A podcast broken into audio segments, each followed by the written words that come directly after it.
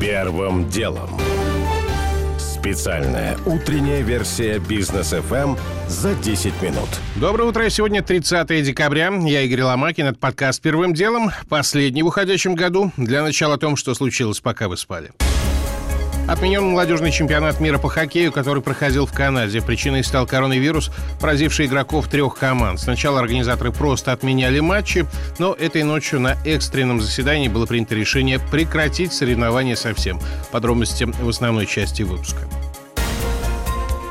Президент России и США проведут сегодня вечером телефонный разговор. Основной темой будут вопросы безопасности в контексте российских запросов о гарантиях со стороны Америки и НАТО. Минувшей ночью неназванный высокопоставленный представитель Белого дома заявил СМИ, что беседа пройдет по запросу Москвы и что Байден призовет Путина к деэскалации дипломатическим путем.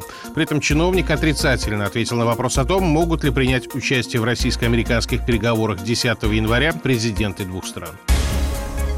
Инфляция в России по итогам года впервые ушла выше 8%. И это хуже, чем ждали в ЦБ и Минэкономики. Росстат привел данные по состоянию на 27 декабря. Рост потребительских цен составил уже без малого 8,4%. Это без учета последних дней года. Больше всего подорожали продукты питания более чем на 10,5%. А больше инфляция в последнее время была только в 2015 году. Тогда было почти 13%. Обязательное ношение масок даже на улице вводится в Париже с завтрашнего дня. Причина резкий рост числа заражений омикроном. За вчерашний день во Франции более 200 тысяч случаев заражений. Нарушителей режима ждет штраф 135 евро. Институт философии Российской Академии Наук тратил деньги на изучение вопросов, посвященных аду и злу. РБК пишет со ссылкой на данные сайта госзакупок о том, что в октябре институт заплатил 742 тысячи рублей за исследование, является ли злом существование ада. Также научная организация потратила 742 тысячи на исследование «Бесполезная свобода и проблема ада». Еще 686 тысяч ушло исполнителю подряда под названием «Реляционное измерение проблемы зла и мистическая теодицея. Первым делом. К основным темам. Небывалое и неприятное событие из мира хоккея. В Канаде этой ночью был остановлен молодежный чемпионат мира. Причиной стал коронавирус, который выявили сразу в нескольких сборных, рассказывает Иван Швец. Удивительно, что ковид достал хоккейный МЧМ так поздно. Год назад, в том же самом Эдмонтоне, несмотря на пандемию, такой же турнир провели без проблем потому что были строгие меры безопасности, полноценный так называемый пузырь, на сей же раз участники жили в отелях, открытых для других постояльцев, а персонал и вовсе приходил извне. Хронология. 28 декабря. У двух американцев обнаружен коронавирус. Сборную США не выпускают на лед против Швейцарии и засчитывает техническое поражение 0-1.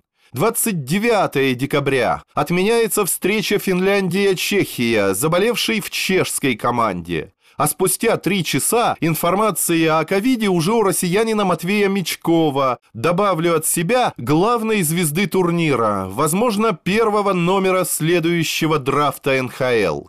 Нашим соперникам, словакам, присуждают победные 1-0. Такие же три очка выписали и стране Суоми. Все, как в титрах Яралаша, кино больше не будет. Аргкомитет турнира объявляет об отмене соревнований. Уже после этого решения глава Международной Федерации хоккея Люк Тардев заявил, что это печальный день для спорта, но еще не конец истории. Функционер пообещал, что Федерация попробует начать турнир заново летом будущего года. Первым делом.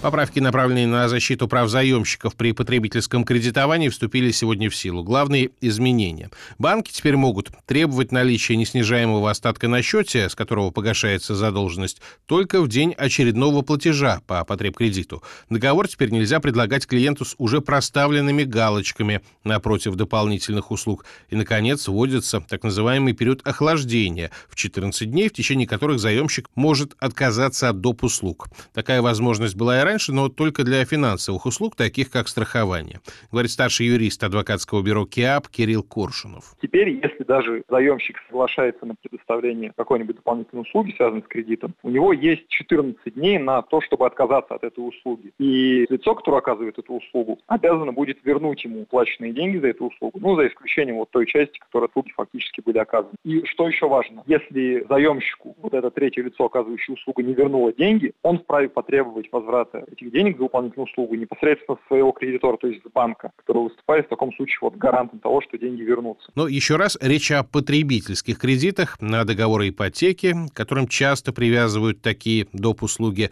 норма не распространяется. Первым делом. Юрий Хованский больше не в СИЗО. Вчера суд в Петербурге изменил блогеру меру пресечения с ареста на запрет определенных действий. Ему теперь нельзя выходить из дома с 6 вечера до 10 утра, пользоваться интернетом, посещать массовые мероприятия, общаться со СМИ и свидетелями по делу. Напомню, Хованский сидел в СИЗО более полугода, а отпустить его неожиданно решило само следствие, рассказывает корреспондент телеграм-канала «Ротонда» Анна Нестерова. Следователь мотивировал это тем, что Хованский в принципе не сможет скрыться от следствия, уехать из страны, потому что у него нет загранпаспорта, его изъяли. Затем у него много мощных социальных связей, то, что здесь его родители, его девушка, что здесь он работает. И еще объясняли пандемию, то, что сейчас все равно очень сложно выехать из страны, и вот он этого не сможет сделать. Непонятно, конечно, почему раньше так не могли сделать, потому что раньше условия были абсолютно те же. Я видела, что перед тем, как судья огласит приговор, Хованский перекрестил простился. Блогера обвиняют в оправдании терроризма из-за спетой несколько лет назад песни про Нордост. К квартире на Пушкинской улице, где эта песня была спета, Хованскому теперь тоже нельзя приближаться ближе, чем на 300 метров. Первым делом. Валерий Зорькин допустил возвращение в России смертной казни. В своей новой книге глава Конституционного суда выражает надежду, что, цитата, «сделанный нашей страной отход от права в сторону тех нравственных и религиозных воззрений, которые стоят на позициях принципиального отказа от смертной казни, пройдет для России успешно». Георгий Бофт о том, почему Зорькин вернулся к вопросу именно сейчас. Если говорить об общественном мнении, то оно как в 90-х было против отмены смертной казни, так и сейчас против. За ее возвращение как наказание за отдельные отдельные виды преступлений выступают до 70% россиян. Впрочем, в большинстве стран Европы на момент отмены смертной казни большинство тоже было против ее отмены. А вообще реанимация всех этих дискуссий на самом деле не про гуманизм и справедливость. Просто у нас любят облечь политическую мысль в форму высоких гуманистических рассуждений. На самом деле, когда у нас теперь говорят про мораторий на смертную казнь, то подразумевают Совет Европы и все эти навязанные треклятым Западом ценности и, соответственно, желание поскорее с этими навязанными ценностями порвать, обозначив враждебность к Западу еще и по этому направлению. Вот это и есть ответ уже по сути на поставленный в начале вопрос о том, почему Валерий Зорькин обнародовал свои мысли именно сейчас. Потому, что для них пришло новое историческое время. Тот самый новый исторический этап, который не был упомянут в решении КС 2009 года, но который его председатель тонко почувствовал в 2021 году. Георгий Буфт. Первым делом.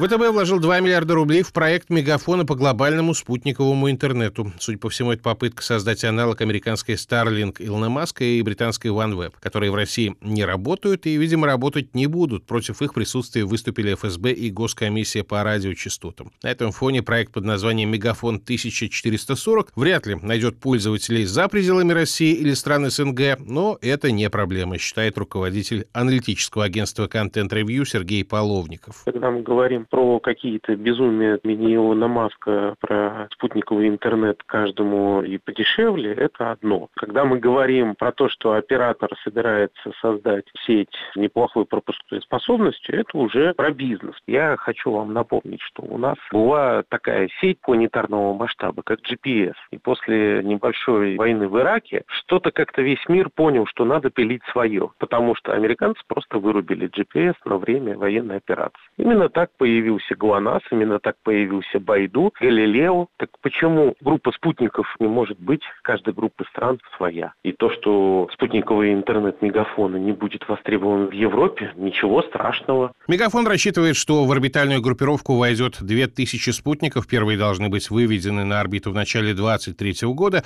Частоты под проект компания, кстати, уже получила.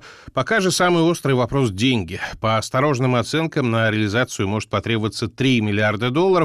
ВТБ, еще раз напомню, пока изъявил готовность вложить только 2 миллиарда, причем рублей, и за это получит долю в 15%. Первым делом. Уже не успеваю рассказать подробно о том, что банки могут обязать передать биометрические данные граждан под контроль государства. Но спросят ли об этом согласие у клиентов? О том, как театры в этом году стали еще более дорогим удовольствием, и на то есть причины. И о том, что Евгений Гришковец стал председателем общественного совета при ФСИН. Выясняем, зачем. У меня пока все. Это был Игорь Ломакин и подкаст «Первым делом». Программа уходит на каникулы. От всей команды «Бизнес ФМ» поздравляю с наступающим Новым годом. Радио, тот самый бродкаст, разумеется, продолжает работу, и подкаст скоро вернется. Первым делом. Специальная утренняя версия бизнес FM за 10 минут.